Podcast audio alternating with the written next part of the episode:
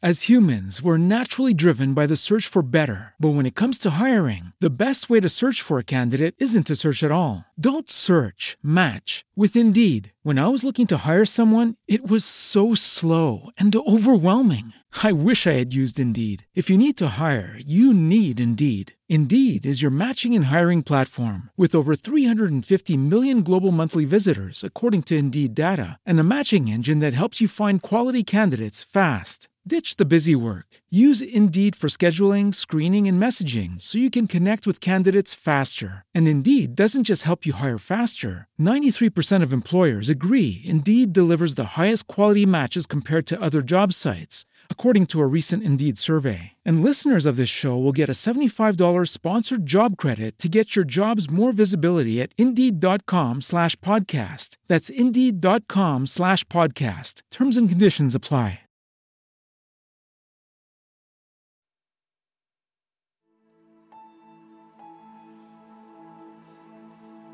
Efesios 3:14 dice, por esta causa doblo mis rodillas ante el Padre de nuestro Señor Jesucristo, de quien recibe nombre toda familia en el cielo y en la tierra.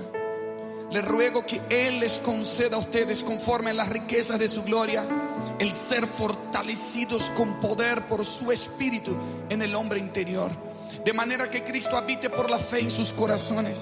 También ruego que arraigados y cimentados en amor, ustedes sean plenamente capaces de comprender con todos los santos cuál es la anchura, la longitud, la altura y la profundidad.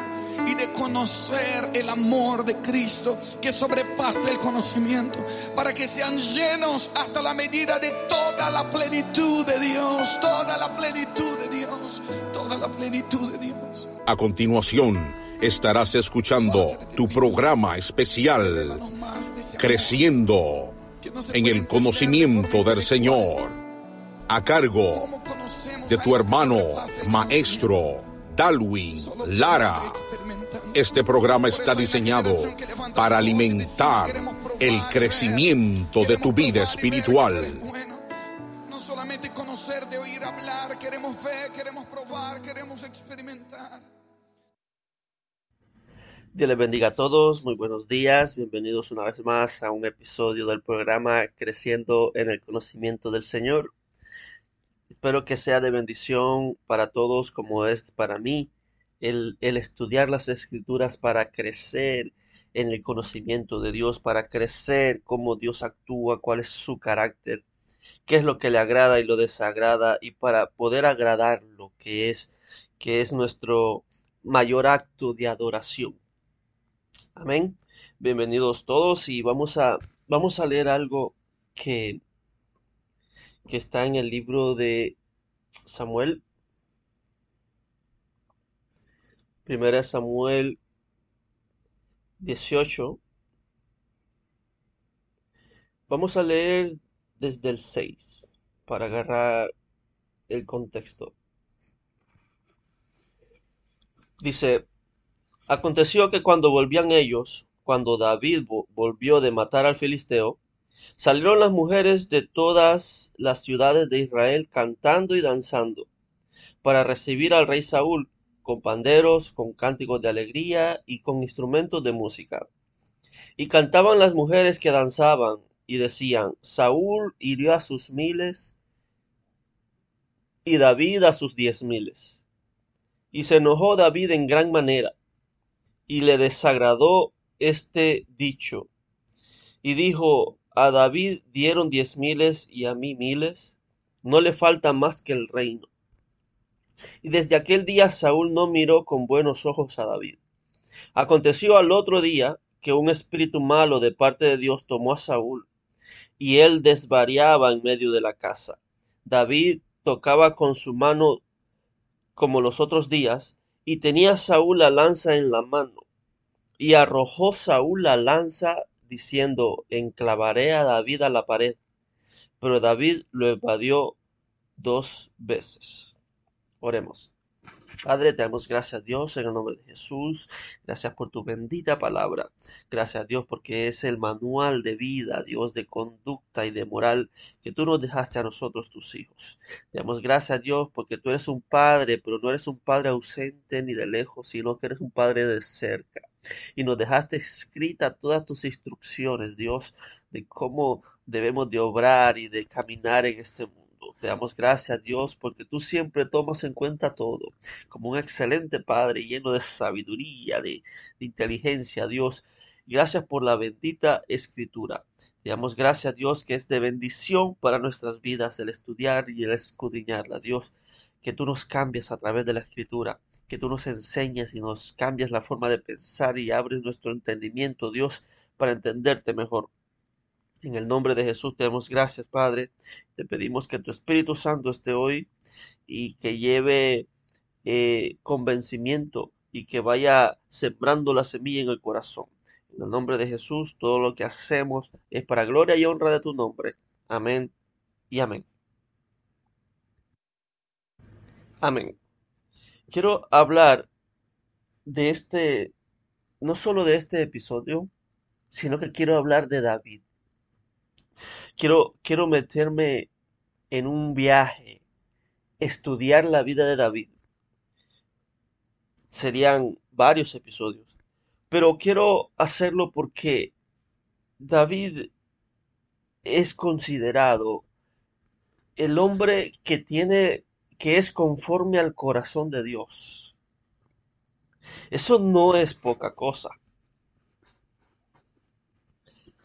Eh, eh, eh, es el mejor piropo que pudo haber recibido David. Y, quiero estudiar la vida de David, que era un hombre conforme al corazón de Dios. Y, quiero empezar con este episodio. Quiero, quiero ver cómo actúa un hombre conforme al corazón de Dios. ¿Por qué David se, se le dieron ese, ese, ese mote eh, de, ser considerado que tenía el corazón conforme al corazón de Dios. Y aquí en este, en este episodio quiero hablar de, la batalla interna. Eh, David era un hombre de guerra,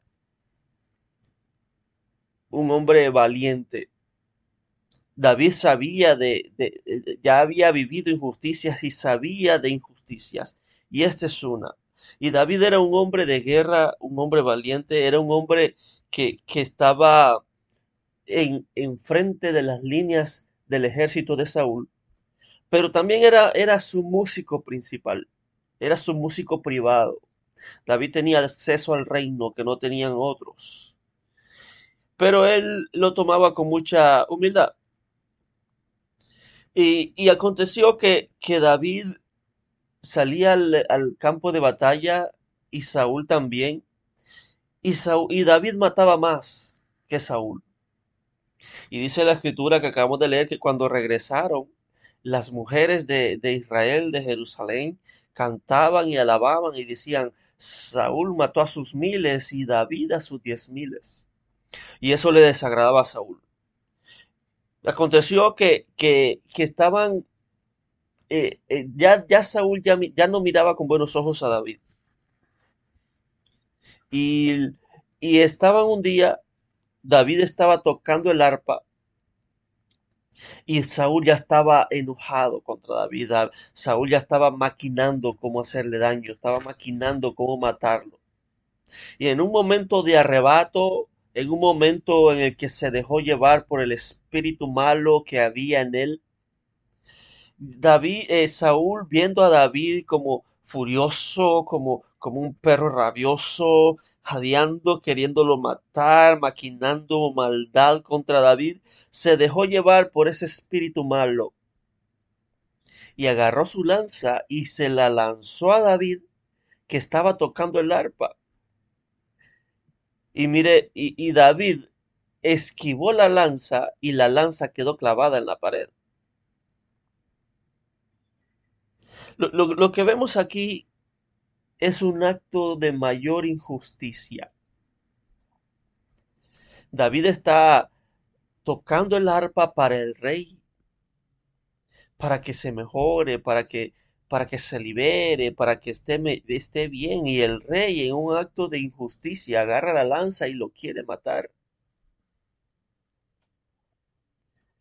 Yo, yo, yo no sé qué, qué haría usted ante tal injusticia.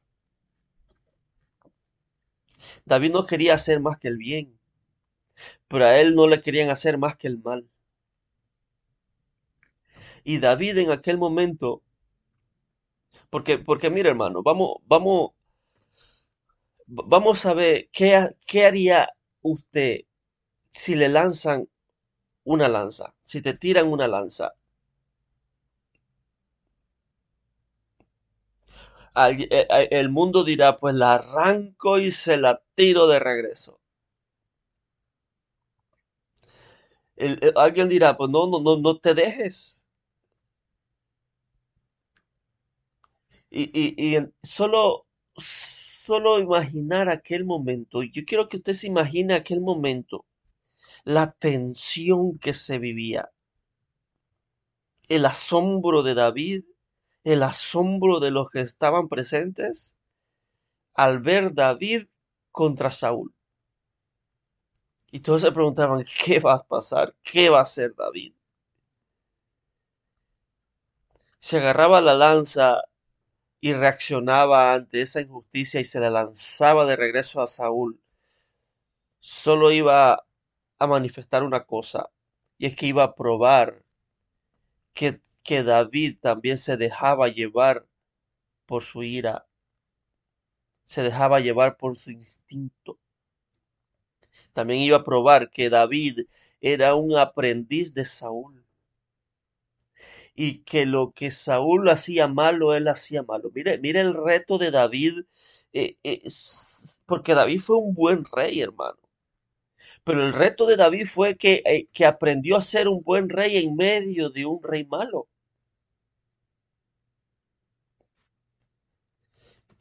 Y en aquel momento David no reaccionó como reaccionaría otra persona, común y corriente. Él tenía el corazón conforme al corazón de Dios. Y dice que David no hizo nada, solo lo esquivó. Porque mire, para, para, para entender mejor esto, David hermano David era, una, era, un, era un aniquilator.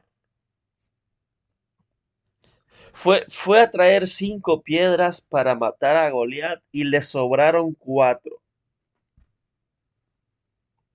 Donde David ponía el ojo, hermano, ponía la bala.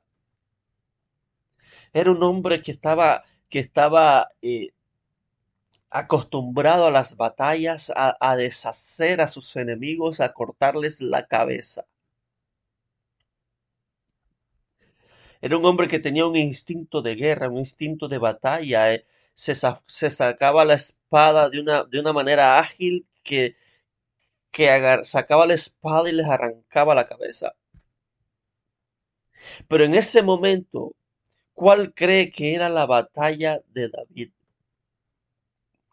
¿Cree que la batalla era contra Saúl? ¿Cree que, que el enemigo de David era Saúl? o cree que estaba peleando una batalla interna. Ir en contra de sus instintos asesinos. Contener sus habilidades y lo que él sabe hacer, sabiendo que él solo, es, solo necesitaba un mínimo esfuerzo para deshacerse de Saúl. Mire el hombre conforme al corazón de Dios, hermano. Y David en aquel momento, al ser el, el participante de una gran injusticia, dice que lo ignoró aquel evento y siguió tocando el arpa. Dice la escritura que Saúl lo hizo dos veces. A ver, está bien una injusticia, y se puede dejar pasar eh, dependiendo cuál sea. pero dos veces.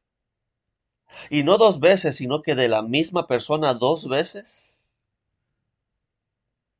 Cuando David está pasando por aquello, David no vio a Saúl como su enemigo, sino que el enemigo que tenía que vencer David en ese momento era el enemigo interno que tenía. Porque déjeme algo, hermano. Dentro de ese traje de corbata que usted se pone, dentro de, de, ese, de esa vestimenta de las mujeres y dentro de ese maquillaje y dentro de esos, de esos peinados, hermano, hay un ser que es malo, que su naturaleza es pecaminosa. Usted detrás, dentro de esa belleza y dentro de esa piedad que manifiesta por fuera, hay una bestia dentro de usted. Una bestia que siempre está, que, que está vendido al pecado y que siempre quiere hacer lo malo. Su carne. Y en ese momento de tensión, después de haber lanzado una lanza, después de, de haber tirado una lanza dos veces, ¿Qué hizo David? Mire, si David ya tenía el favor y admiración del pueblo, dice que las mujeres le cantaban a David. Eh, Saúl mató a sus miles y David a sus diez miles.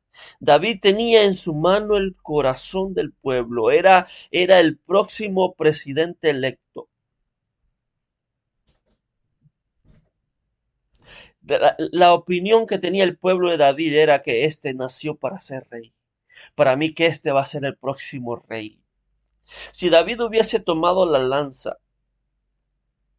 y se la hubiera lanzado a Saúl, todos hubieran dicho, está bueno.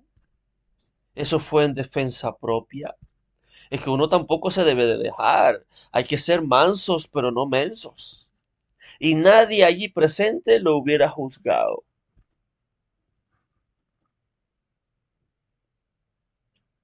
Pero David no hizo eso. David ni siquiera pensó en el en, en si había una posibilidad de tratar de justificar aquello. ¿Sabe por qué? Porque David tenía una alta estima, un alto respeto a sus autoridades. Mire el hombre conforme al corazón de Dios. Y aunque su autoridad, hermano, no era una autoridad que todos desearan.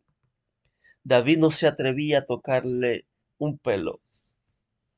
Mire cómo, cómo actúa un hombre conforme, conforme al corazón de Dios, cómo, cómo maneja sus batallas internas.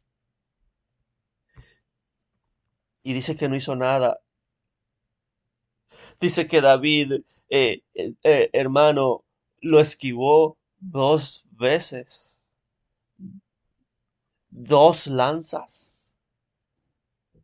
O puede que sea la misma lanza dos veces. Y David hizo algo que en este mundo se llama cobardía. Es una, es una tontería. Alguien lo ve y dice, no seas tonto. Y me temo que entre los que me están escuchando, cristianos, tal vez diga, pero qué tonto ese David. Eso, eso sí se llama aquí en el mundo, pero en el reino de Dios es un acto de mayor hombría y de valor. ¿Sabe qué es? David no puso su mano en la lanza. David mantuvo su mano sobre el arpa y se aferró al arpa y adoró a Dios en medio de esa injusticia.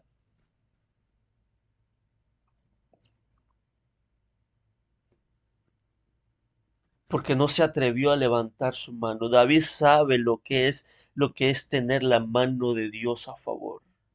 Sabe que la mano de Dios fue el que le daba la victoria ante los filisteos. Fue la mano de Jehová la que, la que entregó a sus enemigos en su mano. Era la mano de Jehová que guiaba su mano cuando tiró con una onda la piedra a Goliat y se la tiró a la frente, una de una.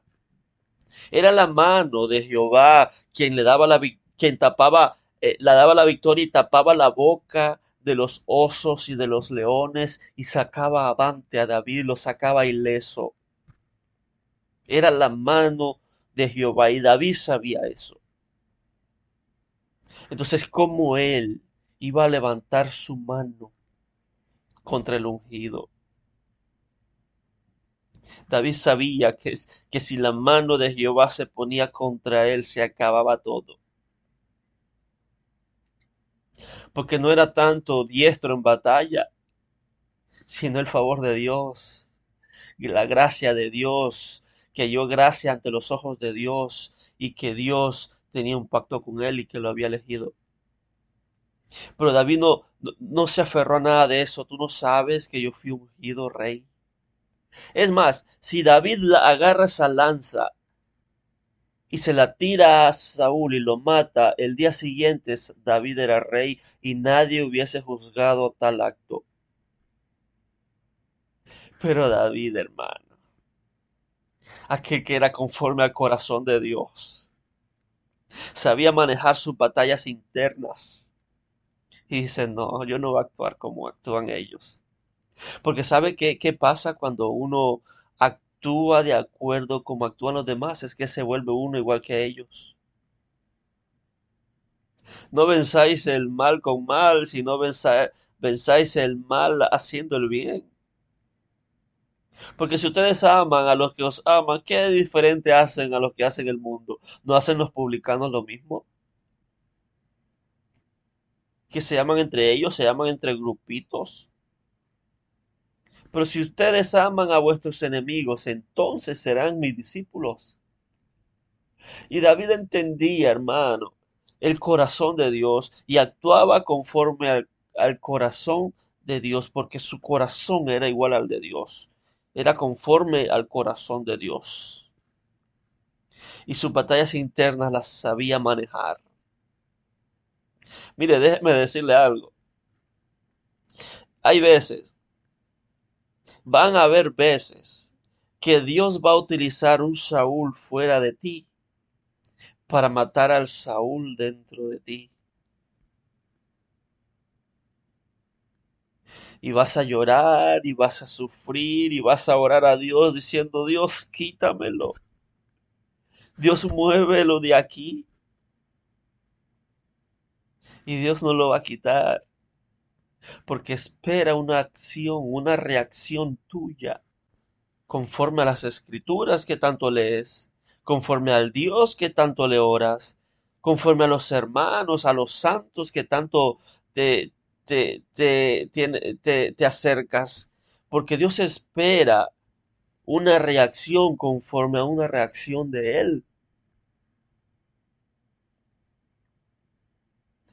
Y David no actuó como actuó David, como actuó Saúl.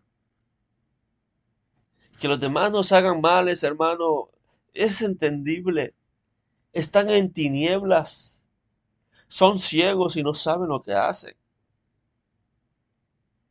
Pero David hizo lo que hacía, lo que hacía Jesús. Mire, un hombre conforme al corazón de Dios, cómo maneja sus batallas. Jesús dijo, Señor, perdónalos que no saben lo que hacen. Yo no sé si David pensó esas palabras, porque David sabía que Saúl ya no estaba bien, que había un espíritu malo. Mire, en todas aquellas personas que hacen mal a otro, hay un espíritu malo actuando en él. Pero si usted le devuelve el mal y se venga y toma venganza y toma la justicia por su mano, usted solo está evidenciando que en usted también hay otro espíritu malo. Que usted se está convirtiendo en el Saúl que usted detesta. Que usted se está actuando con el Saúl que usted tanto critica. Mire cuántas personas se, se disponen a tirar lanzas a los demás Mira fulano, es gran chismoso. Y usted, y usted no se da cuenta que usted se está volviendo en un chismoso igual a él. ¿Qué hace usted cuando le tiran una lanza? ¿Qué hace usted cuando le cometen una injusticia injustificada? Mire lo que hizo David, hermano. Que sus batallas internas las sabía manejar y las sabía ganar. El, el hombre que se vence a sí mismo es más fuerte que vence una ciudad.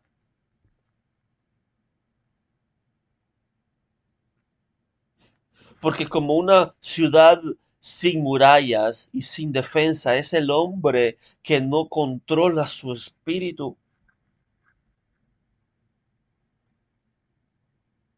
Una ciudad siempre tenía murallas que eran que servían de protección, que servían del límite. Pero dice que una como una ciudad sin murallas es aquel hombre que no controla su espíritu que se deja llevar por las emociones, que, que, se deja llevar por su ira, que se deja llevar por, por el momento. Pero David, la batalla interna que tenía David era con él mismo. Ir en contra de su instinto asesino, que, que, que era un instinto. Mire, hay, hay personas que, que en medio de, de, de su opulencia han tenido animales salvajes como mascotas. Hubo un boxeador que tenía un tigre de mascota. Y en un momento ese tigre le arrancó un brazo a una sirvienta. Y él se tuvo que deshacer del tigre porque dice, es que es que es salvaje. No es que no es que no es que sea malo, es que él así es, porque es su instinto salvaje matar y desmenuzar. David fue en contra de su instinto. Imagínese el instinto de alguien que está acostumbrado a matar, de alguien que está acostumbrado a tomar la vida de sus enemigos. Pero ¿sabe qué? David no miraba a Saúl como su enemigo. Tenía compasión de él porque sabía que había un espíritu malo actuando en él. El tirar la lanza a otros es una acción de un espíritu malo. Y si usted agarra esa lanza y la devuelve, es la evidencia de que en usted también hay un espíritu malo y se está dejando llevar. En, dentro de usted, hermano, hermana, hermana piadosa, hay, un, hay, hay una bestia que si usted no controla se va, se va a soltar.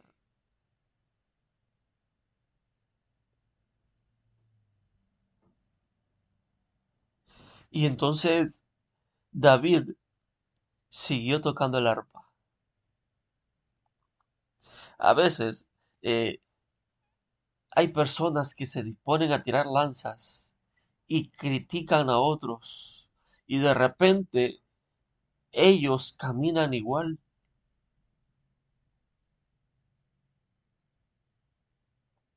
Como dice el romano, no solo, no solo eh, hacen lo que el mal, sino que se complacen en hacerlo. Cuando antes predicaban otra cosa, ahora no solo lo hacen, sino que se complacen en hacerlo. Pero ¿y dónde estaba el, el, eh, la lanza que tú tirabas? Ahora te las tiran a ti porque empiezas a actuar conforme a, a lo que tú criticabas. Por eso, hermano, dice la escritura, hermanos, si alguno es hallado en una falta, que vaya alguien espiritual y que, y que lo restaurelo con mansedumbre y con paciencia. No seas que tú también seas tentado en lo mismo. Porque la tentación es la misma para todos, para los pastores, para los profetas, para los ministros, para todas las ovejas, la tentación son las mismas.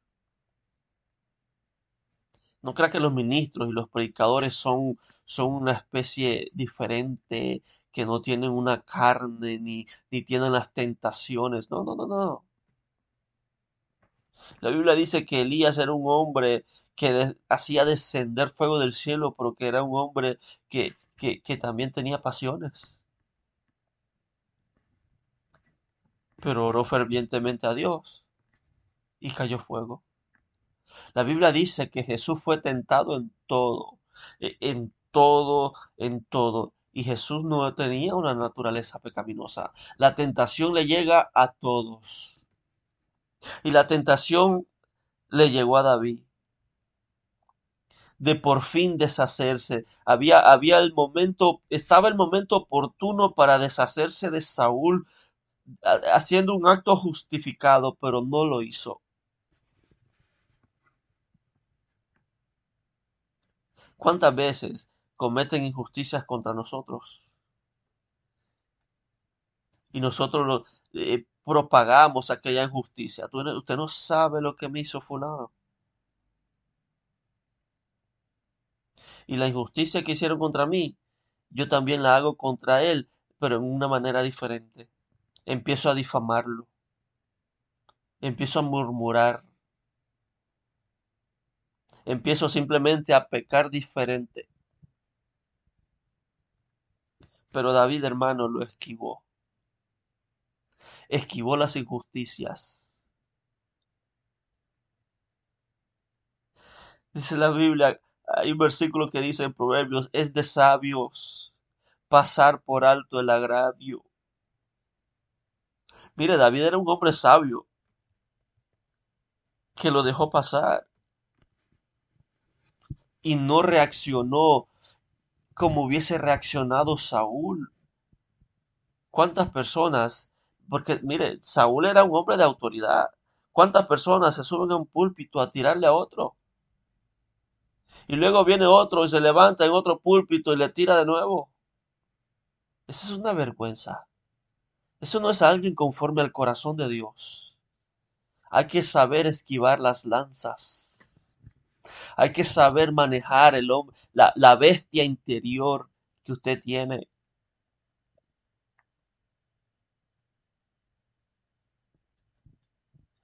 Y David, hermano, hizo lo, que David hizo no fue más que una, que una copia, que una manifestación del carácter de Jesús.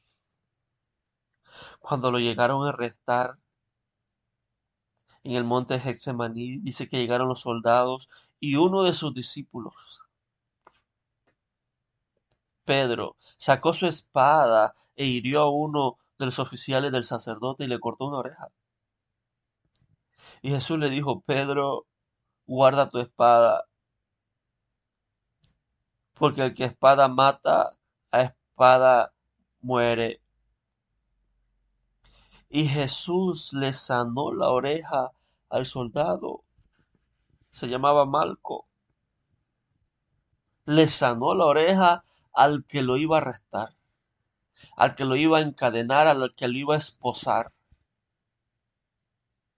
Por eso David, hermano, mire, David conforme al corazón de Dios. Tenemos que estudiar más a David. Y Jesús le dijo, Pedro, eh, el que a, hierro mata, a hierro muere. Y no, no sabes tú que si yo oro al Padre, Él puede mandar, Él no mandaría doce legiones de ángeles a que me defiendan. Oiga, doce legiones de ángeles. Cuando un ángel, dice la escritura, que mató 180 mil personas una noche. Un ángel. Imagínense doce legiones de ángeles. Eh, eh, Jesús tenía ese poder, pero lo contuvo.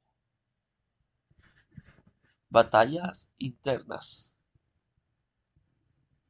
Batallas internas es aquella cuando tú tienes la capacidad de defenderte, de hacer un, de, tomar justicia por tu mano, pero decides no hacerlo.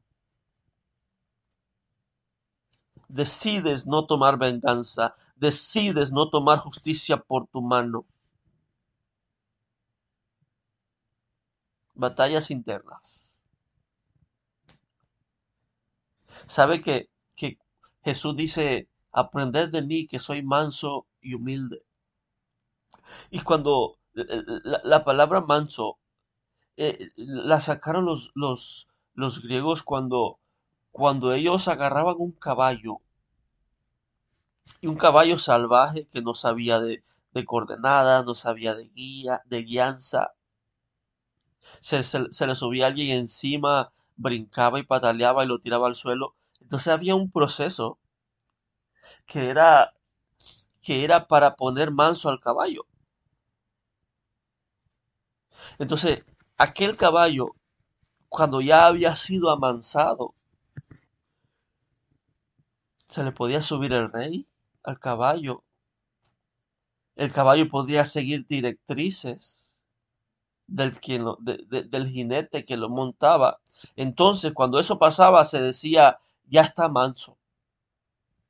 Entonces, eh, eh, el ser manso es, es tener, el, caballo no dejaba de ser caballo. Su fortaleza no le, no le era quitada. Su destreza tampoco, pero e, era alguien, un caballo que aprendió a manejar aquella destreza. Aprendió a manejar aquella fuerza. Y aunque tenía la misma fuerza para aventar al jinete al suelo, no lo hacía porque ya lo podía controlar eso es ser humilde. Cuando tenemos la posibilidad de defendernos y en un acto de justicia, pero decidimos no hacerlo. Y dejamos pasar por alto el agravio.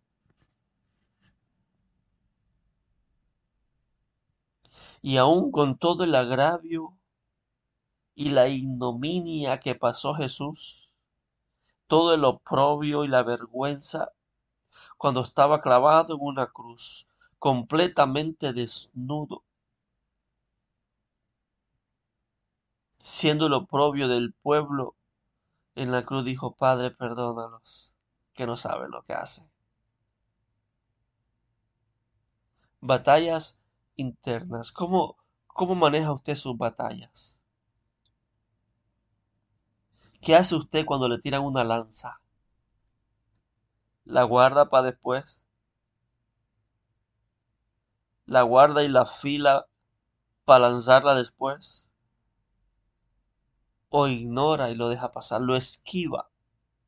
Y hace como que nada pasó. Y adora a Dios en ese momento. Gracias Dios. Porque yo sé que tú estás usando a Saúl para, para, para quitar el Saúl que hay en mí. Gracias Dios. Porque en este momento es donde debo de adorarte y de, y de manifestar que tengo un corazón conforme al tuyo. Un hombre conforme al corazón de Dios pelea sus batallas internas y las gana.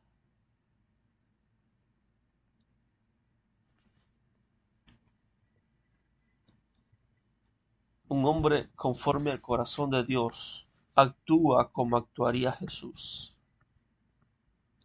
Hay veces que hay, situaciones en las que nosotros creemos que si nos defendemos es un acto de justicia. Que, que no, no, no, no se vale, eso no puede ser. Pero el hombre conforme al corazón de Dios lo esquiva y lo deja pasar evita el conflicto, evita el confrontamiento, evita la tensión, evita la fricción con un hermano o con una autoridad y lo deja pasar. ¿Cuántas personas se cambian de iglesias y llegan a otras iglesias diciendo es que ya fui lastimado? y cuentan la historia y aparentemente uno puede decir, sí, de verdad, qué gran injusticia. Pero ellos no han aprendido a esquivarlo y se hieren por todo. Y es la tercera iglesia que se van porque no han sabido manejar aquello, no han sabido pelear sus batallas internas.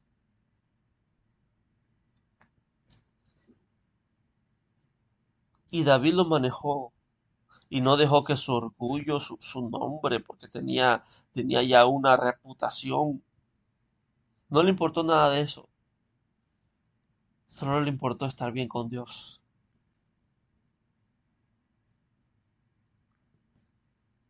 Y así hay muchos como Saúl que se predisponen a tirarle lanzas a otros.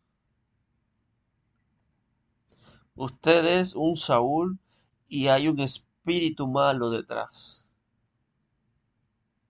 Pero David ganaba su batalla, no, no solo ganaba sus batallas externas, sino que también sus internas. Y fue considerado un hombre conforme al corazón de Dios. ¿Cómo actúa usted ante las injusticias?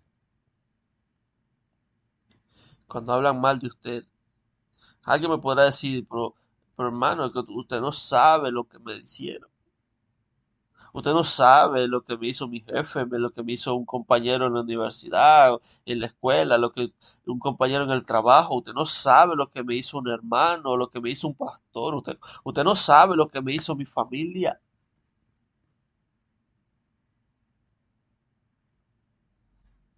Pueda que yo no sé, pero lo que sí sé es cómo actuaría Jesús. ¿Hasta cuándo debo de perdonar a mi hermano que pega contra mí? Hasta, hasta 70, hasta siete veces. Y Jesús le dice, no, hasta 70 veces siete. ¿Cómo maneja usted sus batallas internas? No crea que la batalla solo son con Satanás y sus demonios. Hay una bestia dentro de usted, pecaminosa, que aunque a veces esté dormida y esté sedada por la vida en el espíritu, no deja de ser peligrosa. Y en un arrebato, cuando se deja de alimentar el espíritu, se fortalece y es cuando arrebata a hacer cosas que no convienen a Dios.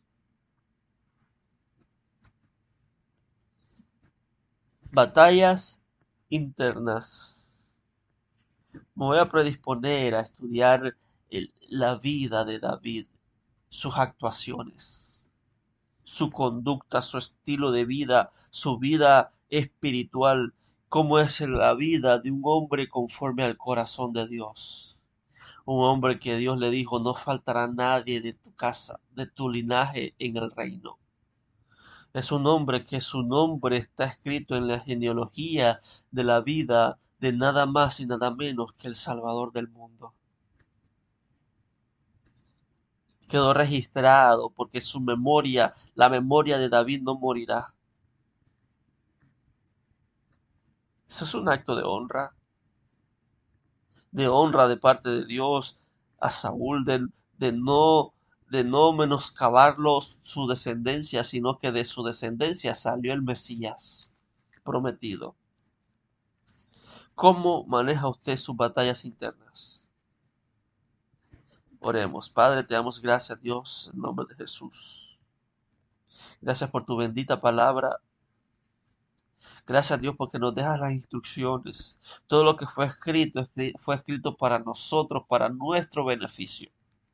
Oh, te damos gracias, Dios, por esa bendita palabra. Síguenos hablando, síguenos ministrando. Síguenos enseñando, Dios, a medida que nos, que nos eh, hundamos, que nos metemos a las profundidades de la escritura, que nos sumergimos en las escrituras, que tú nos enseñes cada vez más. Oh Dios, queremos ser vencedores de aquellas batallas internas. Queremos ser vencedores de nosotros mismos y vencer la carne.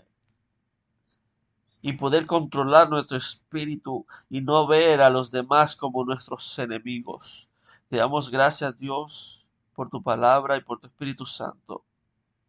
Bendícenos, Dios, en el nombre poderoso de Jesús. Amén y amén. Que Dios los bendiga, que Dios los guarde.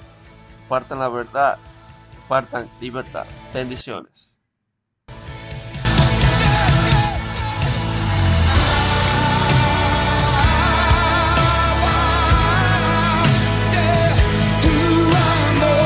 Acabas de escuchar tu programa especial Creciendo en el conocimiento del Señor. Será hasta la próxima en una nueva entrega a cargo de nuestro hermano y maestro Darwin Lara. Dios te bendiga.